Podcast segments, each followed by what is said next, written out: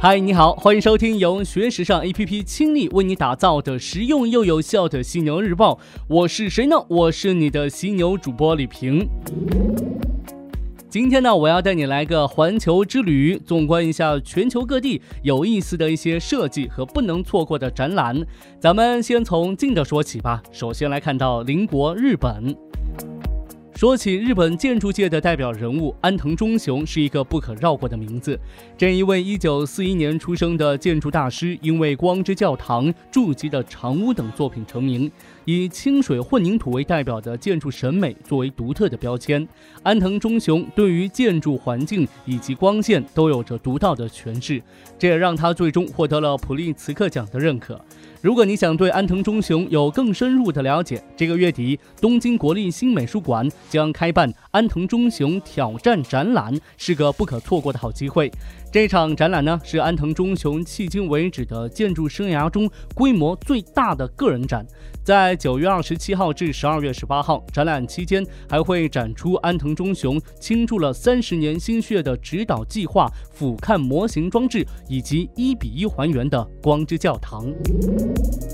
再来看到国人首次出国游必选的泰国，泰国清迈生活建筑事务所在泰国设计了一个完全由竹子制成的体育馆，碳排放量为零，竹制体育馆占地七百八十二平方米。在两位独立工程师的监督下设计完成，确保设计方案符合承重力方面的现代安全标准，以抵御强风、地震及其他该地区常见的自然灾害。全竹子的设计便于通风，保持室内清凉，可灵活应对全年气候。体育馆预计可以容纳三百名学生，并配有现代体育设施，像篮球、排球和羽毛球场，以及供父母观景的平台。为了让结构设计更贴近自然，事务所尽可能做到细节完美，让这一座莲花体育馆可以使用近五十年。这样的体育馆吧，在我看来，防火措施必须得做好，要不然一把火下去，别说五十年了，五十个小时可能就没喽。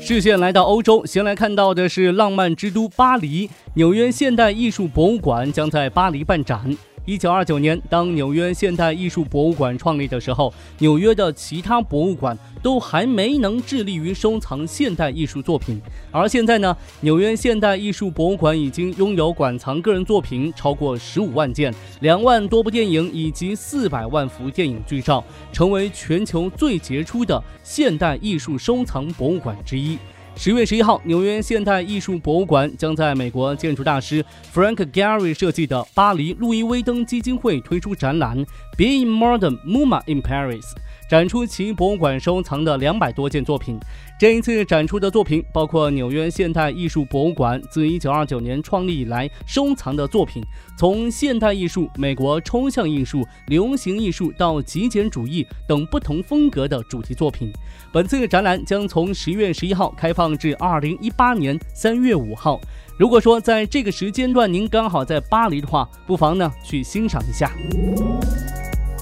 往北走，咱们来到的是英国伦敦。最近呢，英国伦敦新开了一家名为 Bug Market 的超市，店内所有商品都没有塑料袋、便当盒包装，也不提供一次性水杯和餐具。如果客人到店消费，得自备非塑料可循环使用的瓶瓶罐罐或购物袋，才能把买的东西装走。这个超市可能会让经历过战争年代或困难时期的人想起那物质匮乏的时代呀。然而呢，复古怀旧可不是这个超市的主题，它这么做只有一个目的：环保和公益。那目前呢，这家店还只是一个众筹的快闪店，但发起人希望能够最终把店呢搬到一个固定地点做长期的生意。这个让我想到咱们国家零八年开始实施的禁塑令，你还记得吗？就是在全国范围之内禁止生产、销售、使用超薄塑料袋，并实行塑料袋有偿使用制度，以达到这个保护环境的作用。